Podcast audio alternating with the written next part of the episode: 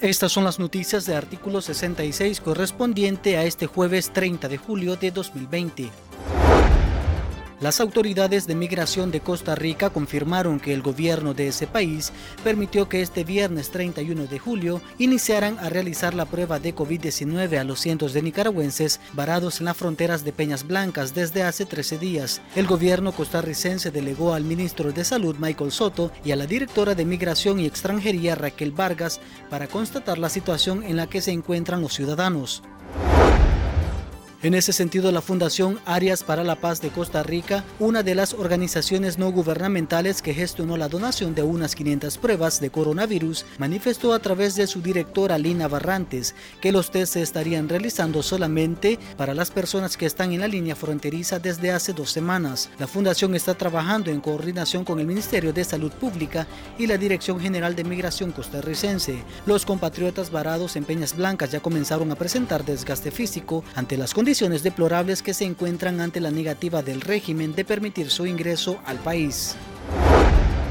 Al menos 29 asociaciones médicas de Nicaragua emitieron un comunicado en el que llaman a los nicaragüenses a no bajar la guardia ante una falsa impresión de que la pandemia del COVID-19 se está acabando en el país y advierten una nueva oleada de contagios en caso de que la ciudadanía continúe relajando las medidas de prevención. Los médicos que a inicios de junio instaron a la población a realizar una cuarentena voluntaria para contener los contagios aplaudieron la aceptación a su llamado, pero insisten en estar preparados en los hogares y en las unidades de salud a todos los niveles y continuar manteniendo las medidas de prevención y protección establecidas.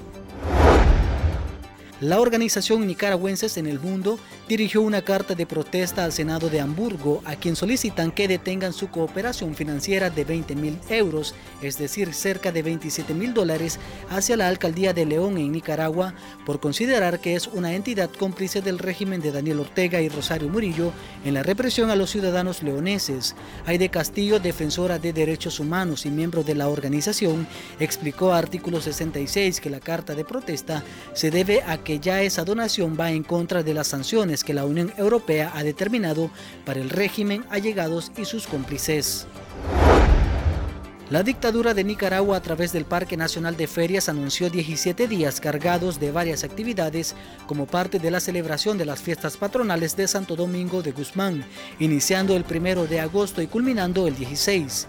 La convocatoria se da pese a que la Iglesia Católica suspendió todas las festividades en honor al santo patrono de los Managuas. Aunque se supone que a Minguito este año no lo bajarán de su morada en las sierritas, el régimen promete que en el Parque Nacional de Ferias tendrán el acostumbrado recorrido de la diminuta imagen. También se realizará el tradicional baile de las vacas culonas y el reto del palo lucio, todo esto en plena pandemia. Estas han sido las noticias de artículo 66. Para ampliar estas y otras informaciones, visite nuestro sitio web www.articulo66.com. Síganos en Facebook, Twitter e Instagram y recuerde suscribirse a nuestro canal en YouTube. Les informó Giovanni Chifman.